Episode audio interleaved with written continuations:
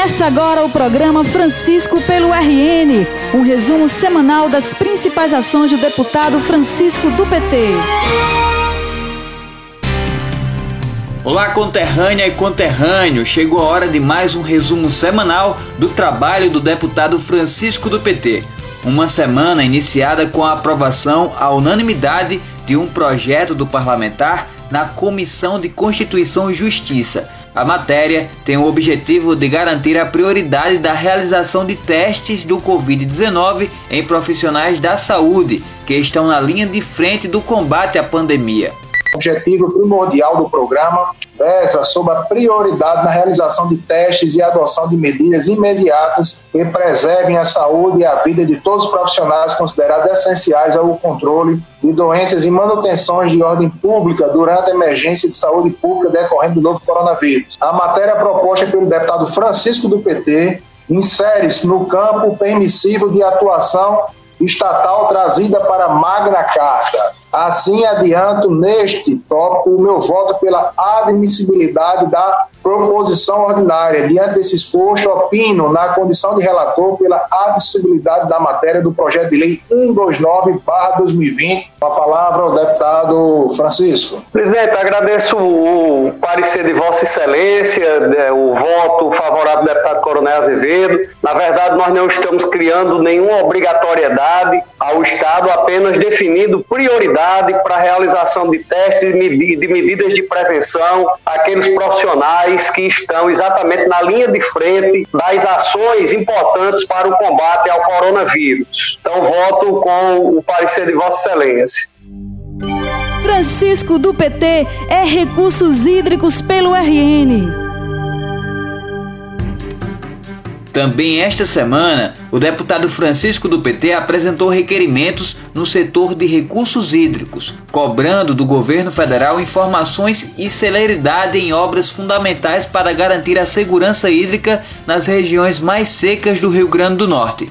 Um dos requerimentos trata sobre o projeto Seridó, que visa a construção de adutoras integradas para o território seridoense.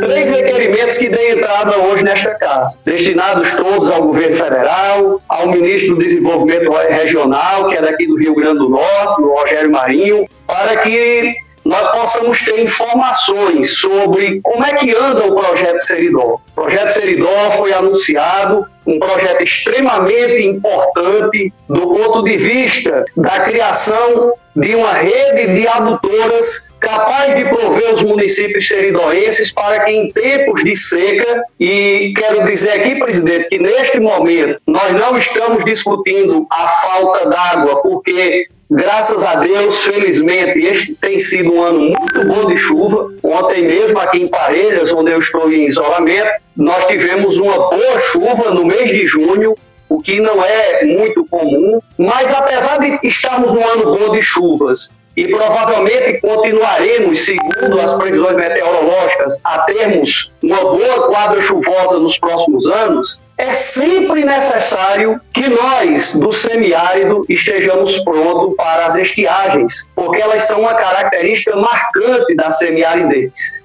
E aí o projeto Seridó, ele tem essa prerrogativa de garantir sustentabilidade hídrica para as pessoas em tempos de estiagem, em tempos de escassez de chuva.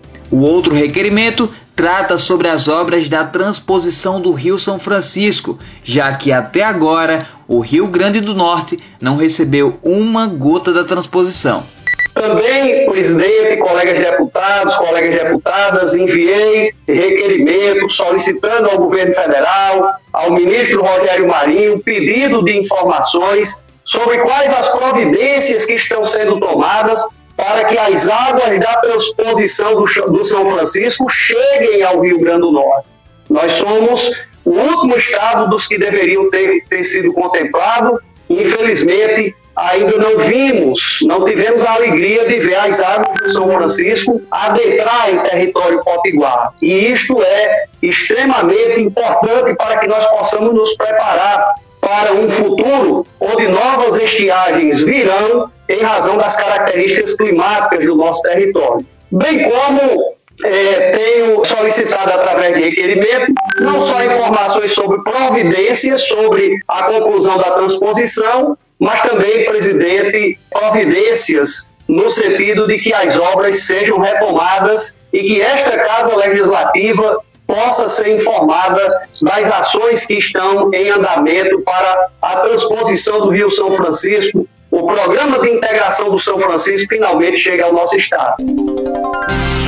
Francisco pelo RN.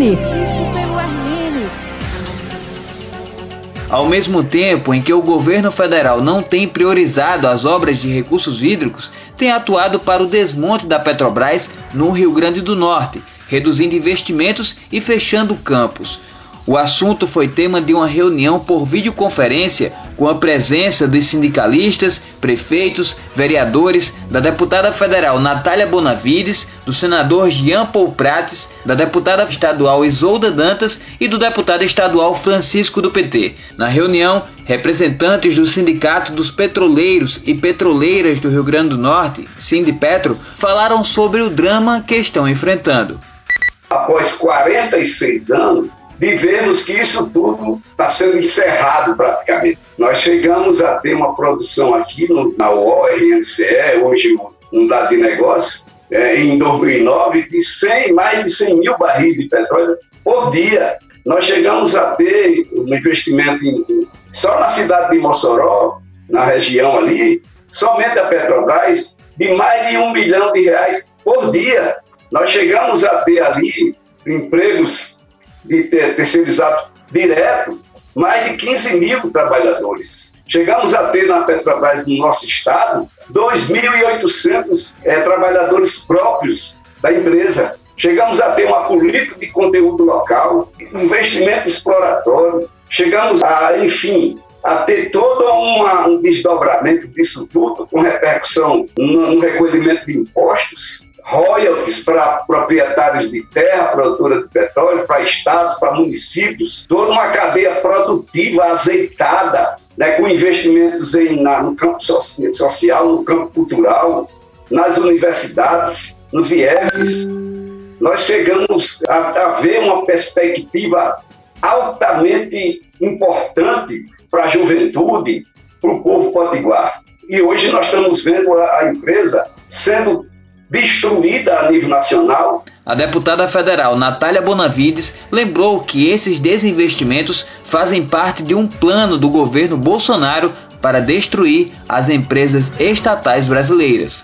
É, e é importante a gente lembrar que, inclusive, isso não é algo isolado na Petrobras, né? Parte de um projeto de desmonte das estatais brasileiras. A gente ver o que está acontecendo com a Eletrobras, a tentativa de vender é, certo, data prévia. Então, é, o contexto desse desmonte da Petrobras vem nesse contexto dessa política privatista do governo Bolsonaro e aí na Petrobras entra de forma muito cruel, né, especialmente cruel essa política de desinvestimento da Petrobras no Nordeste. Né? E aqui no Rio Grande do Norte, né, se a Petrobras teve seu plano de redução da produção de óleo com fechamento de mais de 60 plataformas marítimas, dessas 24 foram só aqui no Rio Grande do Norte. O senador Jean Paul destacou a importância de manter a Petrobras no Rio Grande do Norte. Manutenção da Petrobras no Rio Grande do Norte. Essa é uma grande luta e uma grande chave que a gente tem que ligar. A Petrobras tem que ser mantida no Rio Grande do Norte. O argumento que eles estão usando de diminuir a empresa, diminuir o escopo da empresa, vai levar a Petrobras a ser uma Sudestobras. Ela vai virar Sudestobras, vai, vai produzir na Bacia de Campos e Santos, vai revinar em São Paulo e Rio, é, mais Betim no máximo, e vai vender para o Mato Grosso produzir soja, né? E para aqueles mercados ali. Nordeste tudo vende, Sul vende, Norte vende, vai virar Sudeste, Sudeste Dobras, vai virar uma independente de petróleo no Sudeste do Brasil. Então, isso não é bom, isso não é papel de estatal, isso é uma preparação para vender mesmo. Na reunião, o deputado Francisco propôs a união de forças para impedir o desmonte. Uma das questões primordiais é a gente buscar fazer um diálogo muito aberto com a sociedade potiguar para que a gente possa estar tá mostrando à população do nosso estado o que é que representa né, ao longo de toda a história a presença da Petrobras aqui no Rio Grande do Norte, quais os impactos de natureza financeira, do ponto de vista do desenvolvimento, da redução das desigualdades, inclusive regionais, de uma empresa como essa, que é um patrimônio do povo brasileiro e que agora está tão duramente ameaçada. E aí o, o governo atual aproveita a pandemia do coronavírus, como disse o próprio ministro do Meio Ambiente dele, para passar algumas, alguns pacotes de maldades e passar algumas atitudes que são nocivas ao nosso país, no caso específico da Petrobras, aqui ao nosso estado. Tem a questão dos empregos, né, que já foram colocados aí pelo, por Isolda, por Jean Paul. Recentemente eu tive uma informação que cerca de quase 7 mil empregos já foram eh, comprometidos, né, já foram perdidos em razão desses desinvestimentos. Nós já chegamos a ter quase 2 bilhões de investimentos e se eu não tiver traído pelos números, o ano passado tivemos no máximo 500 milhões e gradativamente a gente percebe esse processo ganhando corpo, ganhando força e é preciso mobilizar a sociedade potiguar. Existe um conjunto de municípios que são mais beneficiados de forma direta pela questão dos empregos que são gerados diretamente nesse, nesses municípios, pela questão dos royalties, mas todos os municípios potiguares, de alguma forma, se beneficiam da presença da Petrobras. Nosso mandato se soma a essa luta do movimento sindical, se soma a essa luta dos trabalhadores e trabalhadoras é, afetados aos municípios, a outros mandatos, como da deputada Isolda e de outros parlamentares, e penso, Isolda, que nós deveríamos amadurecer se esse for um encaminhamento que o coletivo aqui julgue é, importante, que ajuda, na perspectiva de, quem sabe, até criarmos uma frente parlamentar em defesa da manutenção da Petrobras aqui no Rio Grande do Norte para fomentarmos esse debate perante o povo potiguar. Chegamos ao fim de mais um programa. Semana que vem tem mais. Até lá! O programa de hoje chegou ao fim, mas você pode acompanhar diariamente o trabalho do deputado através do Facebook e Instagram em arroba Francisco do PT ou através do site franciscodopt.com.br.